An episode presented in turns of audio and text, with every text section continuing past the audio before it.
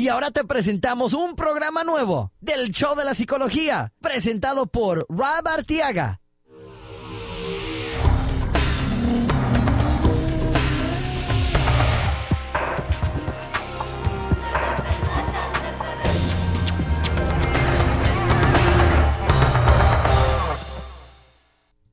¿Qué tal amigos? Les habla de nuevo su psicoterapeuta Rob Arteaga. Estamos en el show de psicología.com.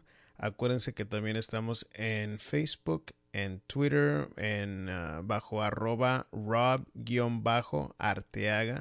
Y también estamos bajo Google Plus. Nada más busquen el show de psicología.com. Hoy tenemos un programa donde va a ser un programa que cubrimos el tema de psicópatas en estas últimas dos semanas, desde el último episodio, sucedió que encontraron a tres muchachas que fueron secuestradas por 10 años. 10 años siendo violadas, 10 años siendo torturadas y vamos a analizar un poco más sobre qué quiere decir ser un psicópata, por qué sucede que las personas se convierten en psicópatas. Y también vamos a tener una entrevista muy interesante con una sobreviviente de abuso. El abuso eh, fue extremo, fue de violencia doméstica. Ah, no tuvo que afortunadamente sobrepasar algo tan fuerte como lo de Cleveland, pero sí hubo abuso físico grave abuso físico infantil y vamos a hablar con ella, una mujer que eh, tuvo hijos y este encontró la motivación para salir adelante y ahora tiene una vida excelente y es una historia inspiradora para ayudarnos a nosotros a comprender un poquito más sobre el otro lado de la moneda, ¿verdad? ¿Cuál es la mentalidad de la persona que está con el abusador, que no necesariamente fue lo que sucedió en Cleveland. Esta mujer estaba en la, en la relación por su propia voluntad, pero queremos saber un poco más sobre cómo es que llega la persona a ese grado, ¿no? Bueno, entonces, en este caso de Ohio, este hombre por el nombre de Ariel Castro eh, es un hombre que aparentemente era un hombre normal, aparentemente eh, tenía un trabajo de chofer escolar por muchos años y poco a poco fue raptando a estas mujeres y muchachas, porque realmente fueron muchachitas, estaban eh, de 14, 17 años, parece que la más pequeña o la más, más grande, perdón, estaba como de 21 años cuando la raptaron y pues prácticamente las crió, las torturó, las violó y como empezó todo fue que le ofreció un aventón a una de ellas a su casa. Estas muchachas eh, sintieron la confianza o no pensaron bien las cosas, se subieron con él y pues desafortunadamente jamás volvieron a, ver su casa, ¿verdad? Hasta ahorita que las encontraron. Otra cosa que es uh, algo que, que, resalta para mí en el caso es de que este, este hombre, este psicópata, eh, participaba en los eventos para buscar a estas chicas. Se dice que estaban en, en las reuniones uh, para uh, orar por ellas. Eh, estaba repartiendo volantes para buscar a estas muchachas. Entonces, hablas mucho sobre yo pienso lo que estaba pasando por su mente. Yo creo que una quería reducir la atención hacia él porque pues eh, no creo que alguien iba a sospechar de una persona que estaba participando en ese en ese tipo de evento. Pero eh, también se ha hablado sobre como que tal vez estaba haciendo este hombre ese tipo de acto para reducir el cargo de conciencia, pero yo pienso que era más para que no sospecharan de él y bueno, pues lo logró por 10 años, no, no hubo eh, sospecha, hubo algunos rumores que habían vecinos que habían reportado esta, a, la policía este, cosas extrañas que habían sucedido en la casa. Ah, uno de los vecinos había dicho que reportó a la policía ah, que había una mujer desnuda en el patio de atrás, este, en sus eh, rodillas, eh, ah, como si fuera un perro, como que estaba ella amarrada del cuello y este hombre la tenía en, el, en el patio de atrás caminando en sus, en sus manos y sus rodillas. Entonces, este, según la policía, esto fue nada más un rumor, pero pues la verdad es que no sabemos, es posible que se haya haber reportado y pues por falta de evidencia no, no se pudo investigar más a fondo. Este, pero bueno, ah, eso fue lo que encontraron. Al abrir la casa encontraron que habían ah, cadenas, habían eh, mecate que este hombre estaba usando para atar a estas mujeres en, diferentes cuartos. Y pues para mí una de las grandes lecciones que debemos de tomar de este tipo de evento es especialmente en los Estados Unidos vivimos una una vida cotidiana muy separada de nuestros vecinos. Ya no conocemos a, los, a nuestros vecinos como, como antes, ¿verdad? Que, o como en nuestros países, en nuestros países de México y Latinoamérica, es, es, común que convivamos con nuestros vecinos, que los invitemos para una fiesta, una cena, X, ¿verdad? Pero por 10 años nadie se dio cuenta que algo estaba sucediendo en esa casa. Incluso su familia eh, de, este, de este hombre Castro eh, dice que entraban a la casa de él y que había ciertos cuartos a los que estaba absolutamente prohibido entrar. Aparentemente en, su, casa tenían un sótano que estaba fuera de límites, igual el ático que estaba siempre cerrado con llave, igual que el sótano, y pues aparentemente fue donde él estaba guardando estas muchachas, estaban encadenadas y ahí es donde se quedaban por mucho tiempo.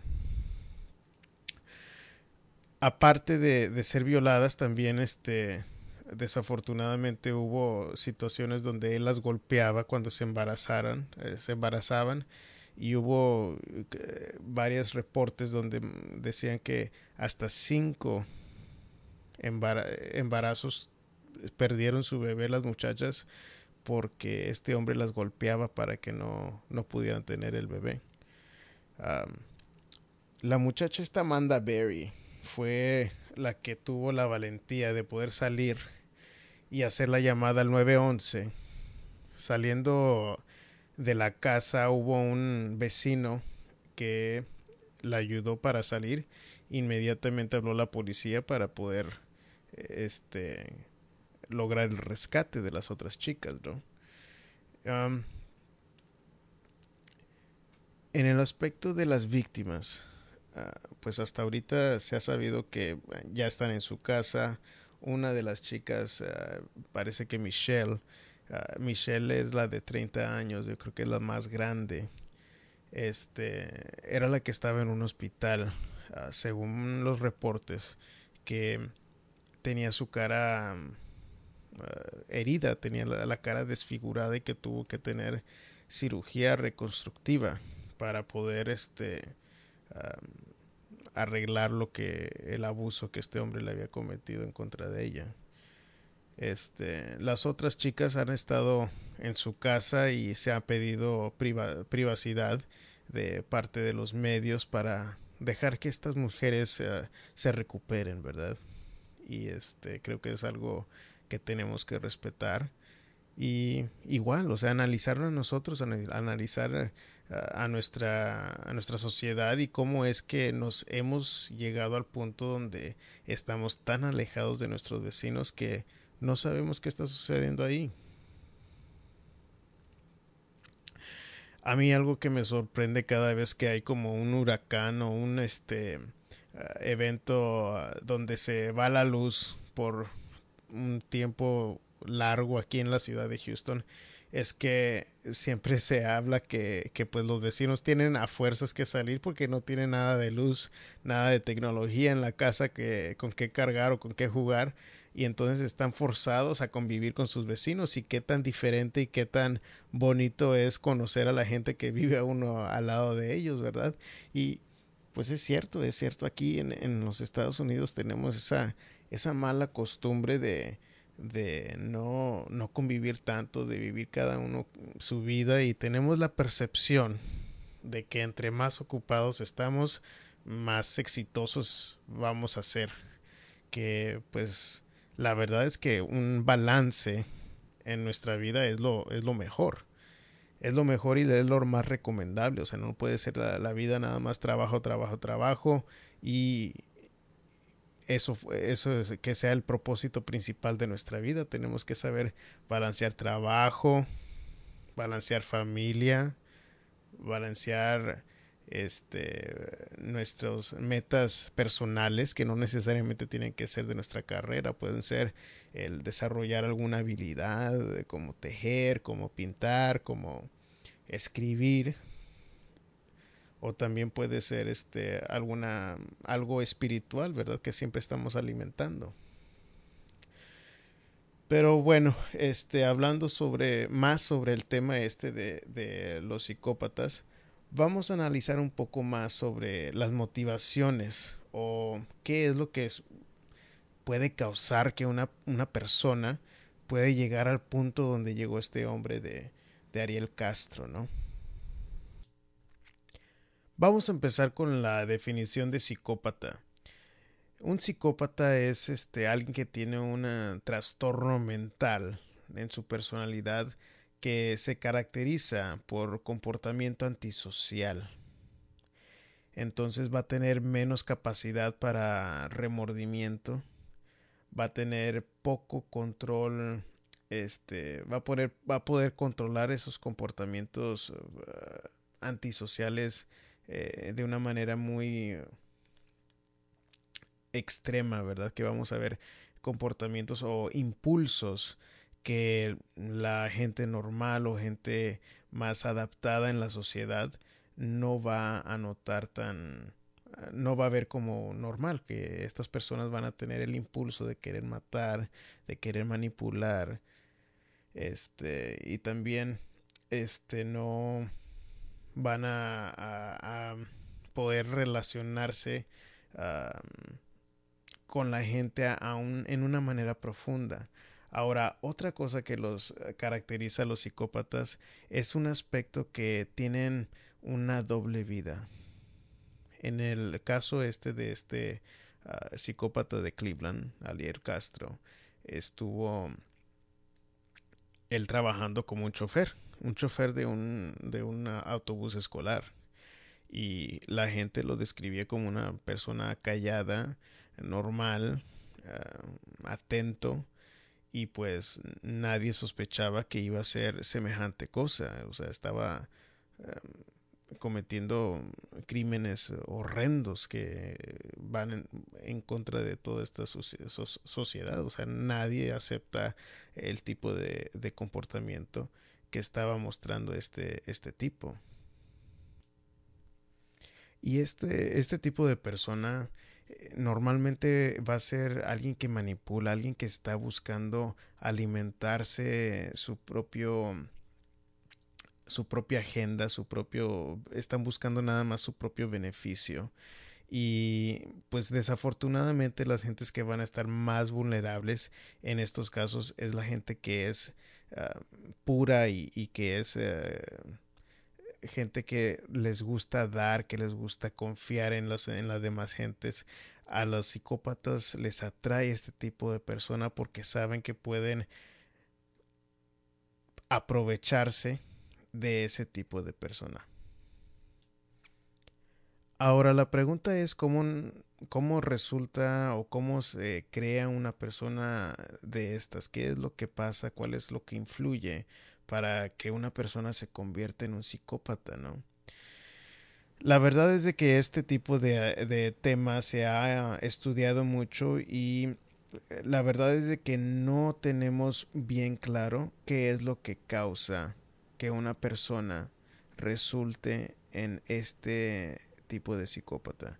Lo que sí sabemos es de que tan siquiera la mitad o el 50% de la causa se puede atribuir a que heredan algo este, en sus genes que los pueda predisponer a comportarse de esta manera.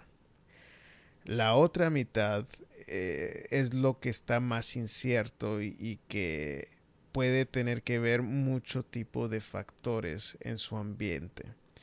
Ah, la verdad es de que no siempre hay abuso en, en, el historial de un psicópata. Este.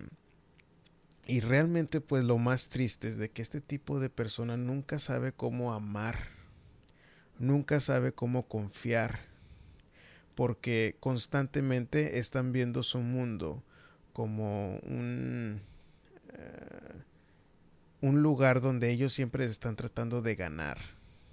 Y al amar, al confiar, están permitiéndose ser vulnerables y se pierden en, en, disfrutar lo que es una buena relación. Ahora, algo importante también que, se dio en el caso este de Cleveland fue que uno de los reportes que, eh, de policía tenía una nota casualmente escrita eh, donde él estaba, cuando se separó de su esposa, estaba como tratando de resolver quién iba a tener custodia de su hija. Pero la nota que tenía ese reporte policial fue que decía que tenía la tendencia de, de quitarle a la hija a la mamá y no regresársela. Y que esto sucedió en varias ocasiones. Pero pues viendo viendo esa notita, yo me imagino que un policía pues ha de ver este tipo de caso o ese tipo de caso como algo pues tal vez normal que pues cuando una pareja se separa eh, algo que usan muchas veces es desafortunadamente a los hijos para para tener algún tipo de control en, en, la, en la relación o tal vez para tratar de este quedarse con los hijos, ¿verdad? Porque mucha gente los hijos los afecta mucho y la ausencia de ellos este pues nos causa mucho sufrir. Y pues la otra pregunta que se puede hacer uno es de cómo identificamos este tipo de personas de antemano y pues desafortunadamente es muy difícil porque como estas personas tienden a ser muy eh, eficaz en la manera que pueden esconder su identidad, este es difícil porque ponen una doble cara, ¿no? Y yo creo que tal vez uno de los de las características que sería más fácil de, identificar que eh, encuentren muy difícil de fingir un psicópata es la empatía que la empatía quiere decir de tener la habilidad de, de, tener compasión de otra persona, de saber lo que la otra persona está sintiendo, ¿no? Y bueno, pues vamos a, la entrevista que tuvimos con esta chica Alexandra, donde nos va a hablar sobre su experiencia en una relación abusiva, porque yo como terapista y como hombre, algo de lo que se me hacía muy difícil entender es ¿cómo es posible de que esta, estas mujeres se queden en una relación tan, tan abusiva, en una relación que no es sana, que realmente no es lo que sucedió en Cleveland, pero sí hay muchas mujeres eh, que sufren abuso y que pues realmente están ahí por su propia cuenta, están, es una, ellas tienen la habilidad de salirse, pero por una razón u otra no lo han hecho. Y pues obviamente ya con el tiempo que estudié más sobre el tema, ah, entiendo un poco más, pero vamos a escucharlo del punto de vista de una persona que vivió un trauma de estos. Alex, estamos hablando sobre psicópatas en este programa y eh, vimos esta, este caso de Cleveland donde se raptaron estas muchachas y fueron abusadas.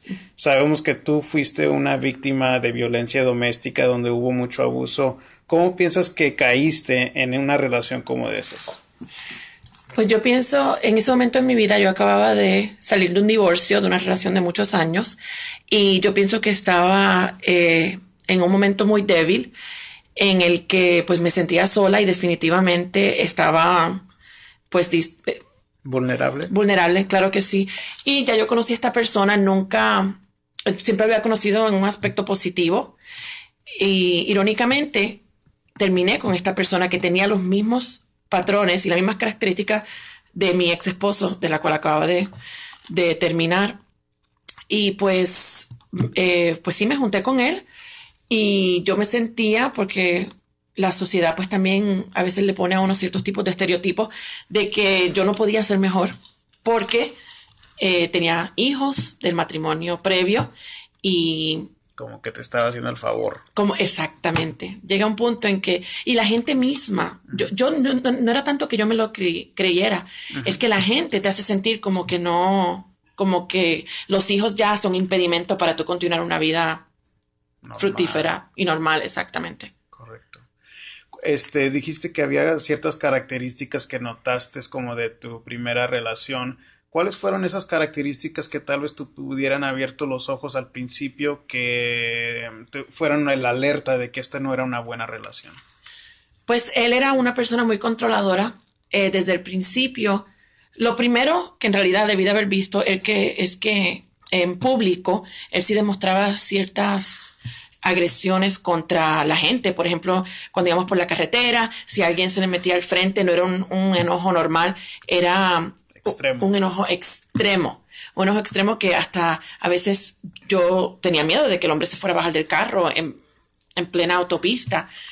Y, y, así actuaba con muchísimas, muchísimas cosas, las cosas más pequeñas que pudieran pasar en la tienda o en cualquier lado. Eh, él actuaba de una manera muy extrema. También era una persona muy celosa, muy posesiva. Él me registraba el teléfono, me registraba las llamadas, él quería saber con quién yo hablaba, cuánto tiempo hablaba. Eh, me hacía la misma pregunta varios días corridos como para ver si yo le contestaba una cosa distinta. Correcto. Era una falta de confianza que yo nunca le había dado a él motivo para que él desconfiara de mí. Y pues sí también desde el principio empezó a, a criticar un poco la manera en que yo criaba a mis hijos. Y pues yo dije, a lo mejor me está dando la perspectiva de un hombre. Y no, y, y, no caí en cuenta en ese momento en realidad que él no tenía ningún derecho ni motivo para decirme a mí ni cómo tenía que criar mis hijos, ni, ni, ni cuestionar las cosas que yo estaba haciendo, porque ahora que pienso eh, en eso con una mente más clara, eh, pues sí me doy cuenta de que yo estaba criando a mis hijos bien, con estructura, con, una manera normal, disciplina. una disciplina, un balance, un balance de amor, un balance de disciplina, un balance de respeto. Y pues eso, eso lo sé porque hoy en día, años después, mis hijos son niños muy, eh, eh, muy buenos, muy independientes, son tremendos seres humanos. Claro. Y entonces, pues, esas características, hoy en día, claro, después de haber pasado por todo, digo, wow, qué, qué ciega estuve. Claro. Pero pues como dicen, siempre es más fácil esto juzgar la noche al otro día, ¿no? Claro. Este, del abuso más extremo que tuviste que sufrir, ¿qué fue esos, ese tipo de abuso que tuviste que pasar? Mira, este hombre de verdad que yo, lo único que yo puedo decir es que yo lo, yo lo comparo a él con, es como una era una bestia. Yo no, ni una bestia. A veces las bestias tienen hasta más consideración con, con los seres humanos o hasta con los propios animalitos, pero lo peor que te puedo decir no fue, yo te puedo hablar de mi abuso físico, pero honestamente el daño que él le causó a mis hijos siempre va a ser lo que se me va a quedar a mí en mi mente y lo que por lo cual nunca me voy a perdonar yo misma. Pero en cuanto a abuso físico, yo el peor que sufrí fue un diciembre 25.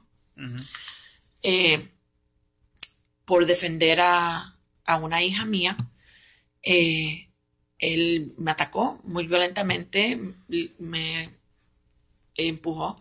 Crucé el cuarto completo y caí encima de un ropero que había y tuve una laceración en mi cabeza de dos pulgadas que me cortó una arteria principal y pues gracias a Dios estaba mi hija ahí y pudo ayudarme. Tristemente era una niña y tuvo que ver eso tan horrible. Terminé en el hospital esta noche con 10 puntadas en la cabeza y con una contusión cerebral. Y eso fue, honestamente, para mí, hubiese pensado que eso hubiese sido suficiente. Como para decir, y sí fue en ese momento, dije, ya yo no puedo seguir con esto, ¿cómo me salgo de esta relación? Pero era muy, era una relación muy viciosa. Él tenía tanto y tanto control de mí como persona, mi autoestima estaba tan y tan deteriorada que yo no podía, no sabía cómo, cómo, cómo podía vivir sin él. Yo lo que he notado es de que muchas veces estos abusadores tratan de quitarte y robarte de todos para que tú dependas de ellos, no nada más económicamente, pero psicológicamente. Exactamente. Esto lo viste tú también en tu relación. Estás en todo lo correcto.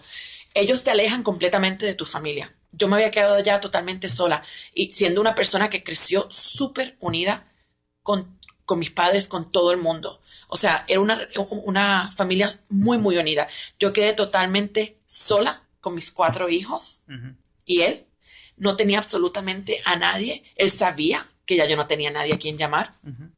Y pues, eh, pues sí, quedé totalmente sola, dependiendo de él. Y emocionalmente me sentía, claro, puede ser por eso mismo, que si no lo tenía entonces me quedaba yo sin nadie. Claro. Y este, ¿cuál fue el punto que dirías tú que te motivó? ¿Cuál fue la razón que te motivó para finalmente salirte y cómo lo hiciste? Pues eh, un- una noche, en, todavía me acuerdo la fecha, pero ya eso no viene al caso, pero una noche eh, yo me di, de la manera en que él ya se comportaba con mis hijos, fue tan y tan horrible que para mí, yo en ese momento, todo el amor que yo pensaba, porque realmente no podemos saber si, si era una ilusión mental mía o qué, pero todo el amor que yo pensaba que tenía por él se convirtió en un odio tan grande que yo miré a mi hija en sus ojos en un momento de terror que la pobre niña tenía y yo le dije a ella, tú no te preocupes, que esto se acabó. Dame esta noche. A la siguiente mañana, gracias a Dios, llegó un pastor de una iglesia a la que yo estaba yendo y tocó a la puerta. Y en ese momento, pues tiene que haber sido como una señal de Dios, pienso yo, que en mi mente lo único que pensé fue, este es tu salida. Agarré a mis hijos, los metí en el carro literalmente le di a reversa y me pasé por encima de la grama del vecino porque estaba totalmente bloqueada. Me fui, yo no me llevé celular, yo no me llevé nada. Yo agarré a mis hijos y me fui. Y en ese momento yo le dije a mis hijos, no volvemos más. Claro. Y tenía el apoyo de ellos también. Ellos sabían que yo era buena mamá, pero que había estado en una situación muy horrible. Y, y yo no sabía que también ellos habían eh, sido víctimas de abuso mental, que ellos, bueno, y aparte de físico, pero eh, que ellos, él los había amenazado a ellos de que si ellos decían algo en contra de él, que él me iba a matar a mí. Y como era tan violento, pues ellos se lo creían. Se lo creían. Claro. Y creo que eh, el punto ese de donde dices que estaba ahí el pastor, creo que alude a un punto donde los abusadores normalmente ponen un frente muy diferente ante la gente que con uno. Y creo que es algo que eh, usaste a todo tu favor. Pero es algo, es algo que notaste en él, que ponía un frente diferente en- ante la, la demás gente y contigo Sí, otra.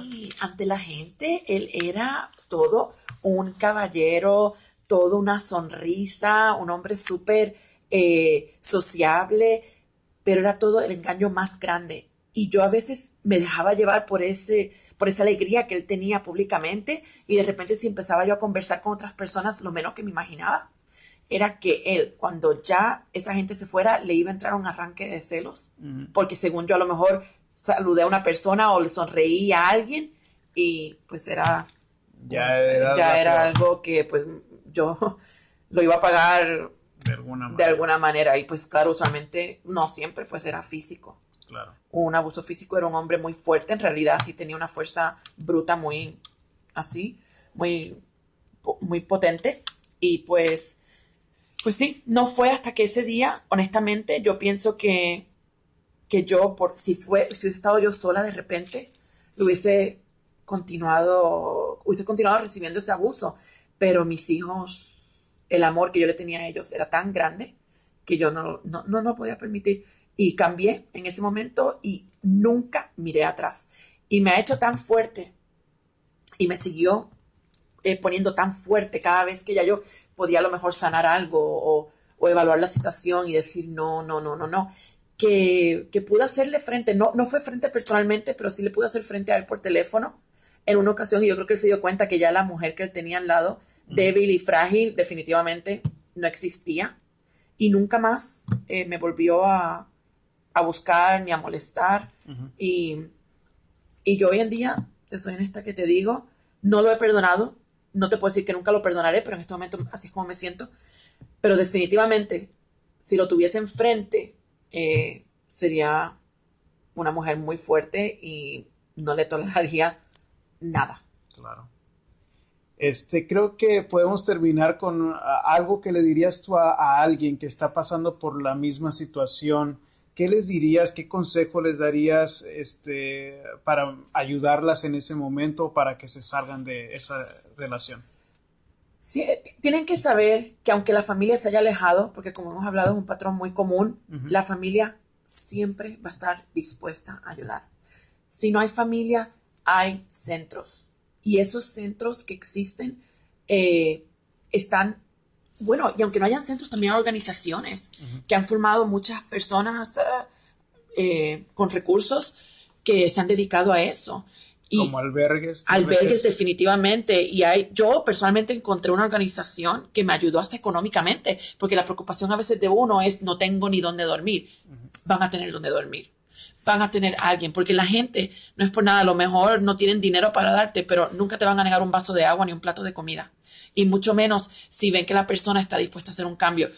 Otra eh, sugerencia que yo daría es que una vez la persona se vaya, tienen que mantener esa fuerza y quedarse donde están y no volver. Contacto. No volver. Si vieran las estadísticas, las mujeres que terminan peor, y muchas de ellas tristemente hasta muertas, son las que regresan. Porque lo único que están haciendo es dándole más poder a esa persona. Y saber que simplemente si uno tiene la mentalidad para salir adelante y uno se, se esfuerza en eso y se esmera, sí lo va a poder lograr.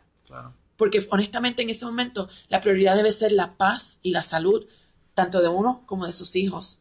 No, no, son las riquezas materiales que te pueda dar el mundo. Correcto. Eso no existe. Uno, uno duerme hasta en el piso. Claro. Y, y pues sí, sí se puede. Hay recursos, hay refugios, hay gente que está dispuesta a ayudar a ese tipo de, de, mujer o de niños que han sido abusados trágicamente. Muy bien, pues muchas gracias por compartir gracias tu historia. Bueno, y pues esa fue la historia conmovedora de, de, Alexandra y le agradezco mucho por compartirla porque creo que hay muchas personas que pueden beneficiar, de su punto de vista, de saber que hay ayuda, que hay esperanza eh, si están en el sitio, eh, en el área de Houston, pueden buscar el ah, Houston Area Women's Shelter, que es un albergue especializado para mujeres pasando por violencia doméstica. Y igual, eh, si no están en Houston, busquen, platiquen con las escuelas, platiquen con las iglesias para que las orienten. Si se les cierra una puerta, vayan con otra pero siempre hay esperanza.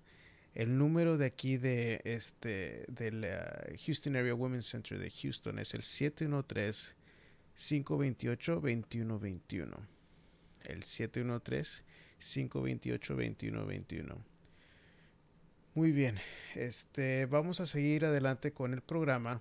Uh, hablando sobre un tema, uh, bueno, una pregunta de una, una miembro de la audiencia, Lisette, que tiene una pregunta sobre su hija que, con la que está batallando con su comportamiento.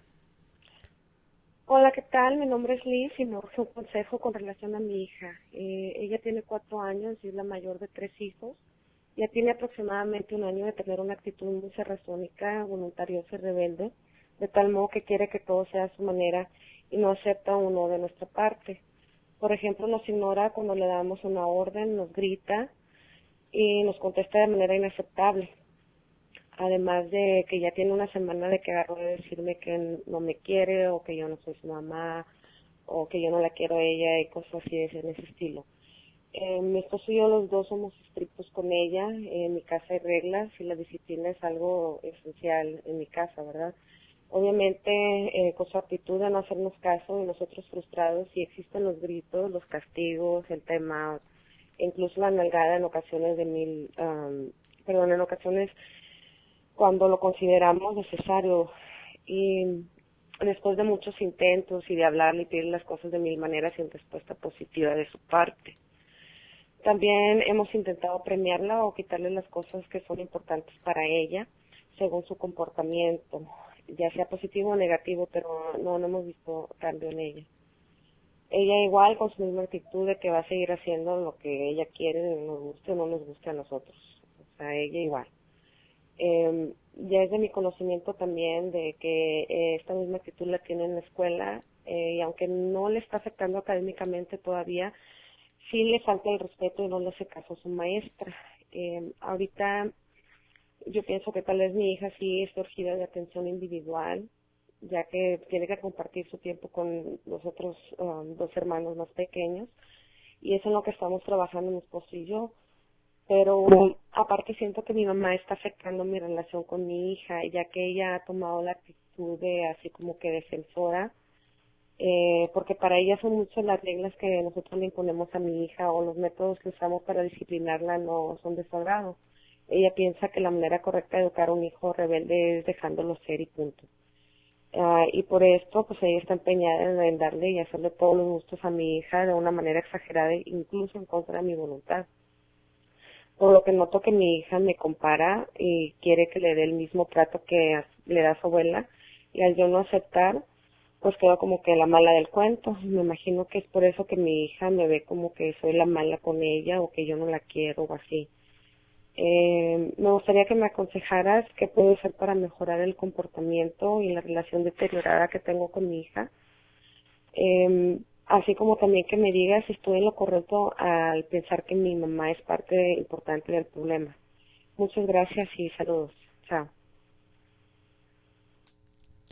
Muy bien, pues eh, al escuchar el, el, caso de Lisette, eh, de lo primero que resaltó para mí fue cuando ella estaba diciendo que pues la niña estaba gritando, estaba, estaba como fuera de control en su comportamiento, de contestona, y pues normalmente ese tipo de comportamiento se arregla con lo que ella está describiendo en su estilo de, de, ser mamá o papá, o sea, eh, que en el aspecto de que ella y su esposo uh, saben cómo disciplinar, que tratan de, de tener como estructura, como que time out, quitándole cosas que ellos tienen o no tienen, uh, recompensándolos o dándoles consecuencias con, con castigos pero realmente es un caso un poco único y cuando ella me estaba, estaba escuchando el, caso, uh, no encontraba exactamente dónde estaba el punto que les estaba fallando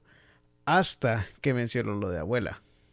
Entonces, eh, si, si la abuela le está consintiendo a la niña mucho, pues puede ser ahí lo que está deteriorando la relación entre mamá e hija, porque haz de cuenta que la mamá le está dando la abuela le está dando todo el amor y pues mamá se queda viendo como la, la mala del cuento.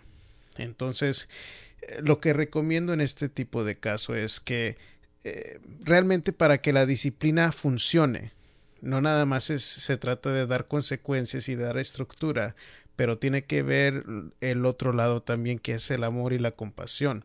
Eh, algo que influye mucho en el comportamiento de los niños es qué tipo de relación tenemos con ellos.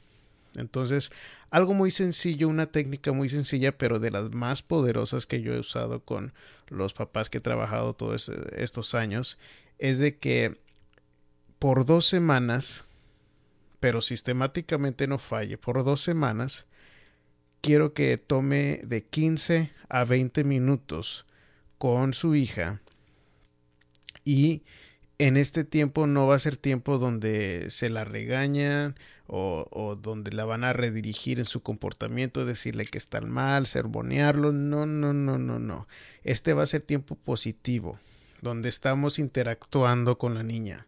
Entonces, vamos a, podemos leer algo juntos, un libro, escribir algo juntos, uh, leer, uh, bueno, pintar, uh, dibujar, jugar con muñecas, ir al parque, pero el parque eh, no es de que se trate de que vayamos, el niño juegue y uno está en la banca sentado. No, no, no, no, no.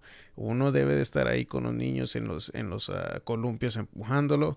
Tiene que haber una interacción entre papá e hijo para desar desarrollar una buena relación y que eh, sepa ella que nosotros la entendemos porque si ella está dice y dice a una edad tan pequeña que ya no nos quiere, que eh, mamá es mala, que papá es malo y no tiene ese sentimiento que queremos uh, que la escuchamos y que la valoramos, es ahí la razón por la que no funciona la disciplina.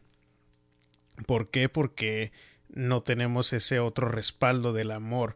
La disciplina viene de un de la palabra discípulo. Y desafortunadamente ahorita la disciplina se equivale con eh, castigos. Pero realmente si analizamos la palabra discípulo, es alguien que está enseñando, eh, se está aprendiendo algo. Y, y, cuando se habla de los hijos, pues les estamos aprendiendo cómo comportarse, cómo manejarse ellos mismos en la vida. Y pues queremos nosotros que nuestros hijos eh, tengan el entendimiento que nosotros estamos ahí para apoyarlos, que estamos ahí porque, eh, porque los amamos y si les tenemos que ser estrictos o si tenemos que darles consecuencias es porque los amamos y queremos que ellos sean personas de bien y que sepan resolver sus propios problemas. Y eso se hace eh, explicándole por qué hacemos lo que hacemos con ellos eh, en torno de la disciplina, eh, también tenemos que tener mucho cuidado en no hacer o manejar la disciplina cuando estamos molestos. Si tenemos, no, esto no quiere decir de que vamos a dejar de decirle algo al niño eh, cuando nos hagan algo que inapropiado. No, no, no, no, no, esto no es lo que estoy diciendo. Lo que yo digo es de que cuando va a dar usted una consecuencia, asegúrese que lo hace tranquilo, que lo hace de una manera de darle a entender al niño que usted es firme, pero al mismo tiempo de que él tiene que, que, saber de que nosotros lo amamos, que estamos haciéndolo porque lo queremos. Y después de que usted le da esa consecuencia, abrácelo, apapáchele y todo lo que usted quiera, pero tiene que ser firme. Tiene que ser firme. Y en el punto específico de, del caso de Lisette es de que tiene que uh, manejar la, el cariño con su niña. Suena como que había mucha disciplina, muchos castigos, pero no, no, hay, no había suficiente cariño. No, no entiende la niña o la niña no tiene la capacidad de que estaba su mamá este dándole consecuencias para que ella aprenda o ella la niña no lo sentía entonces tiene que trabajar para desarrollar una mejor relación con su hija, así como la siente con su abuela, pero su abuela está en el otro lado, en el otro extremo, de que la mima y la consiente demasiado, que está destrozando todos los esfuerzos que hacen los papás para poder darle a entender a esa niña que pues tenemos que ser unas personas disciplinadas, que sabemos cómo comportarnos, ser, uh, tener compasión con otras personas, con nuestros hermanitos para estar bien. Y bueno chicos, si ustedes quieren uh, tener su propia pregunta o su propia caso en el show de psicología, recuerden que si están en los Estados Unidos pueden hablar al 832 356 6762 o fuera del país nada más pónganle un 1 al principio y es el 1 832 356-6762. Ahí me pueden dejar un correo de voz con su caso, su pregunta, que puede ser un sueño que ustedes han tenido, una pregunta sobre su relación y aquí en el programa la vamos a contestar. Bueno, y con eso terminamos este episodio de nuevo. Les doy muchas gracias por estar escuchando. Eh, estoy muy contento con la respuesta que he visto en, en, en, mi página donde veo tantos hits que ha tenido el programa en tan poco tiempo y si, sin realmente tener una manera de promoverlo. Y pues si les gusta y saben que alguien más puede beneficiar de la información que hemos platicado en el programa, compártanla. Nunca sabemos qué es lo que alguien más va a tomar de este tiempo para mejorar su vida, para estar bien con ellos mismos o para salirse de una situación difícil, ¿no? Como en la situación de, de Alex. Este, muy bien. Uh, recuerden, para su propia consulta, ya sea en persona, aquí en el área de Houston, eh, pueden ir a, a, mi sitio de internet, uh, que es tresesiones.com. Para suscribirse al programa, váyanse al el show de psicología.com. También estamos bajo iTunes y bajo Stitcher si tienen un teléfono Android, donde pueden bajar esa aplicación y suscribirse al programa. Recuerden de ponernos comentarios, de compartirlo para que ayudarnos a, crecer como una comunidad. Búsquenos en Google Plus, ya tenemos la comunidad de, del show de psicología, también estamos en Facebook. Y recuerden, el mundo no es el que cambia, lo que cambia es nuestra actitud y nuestras acciones.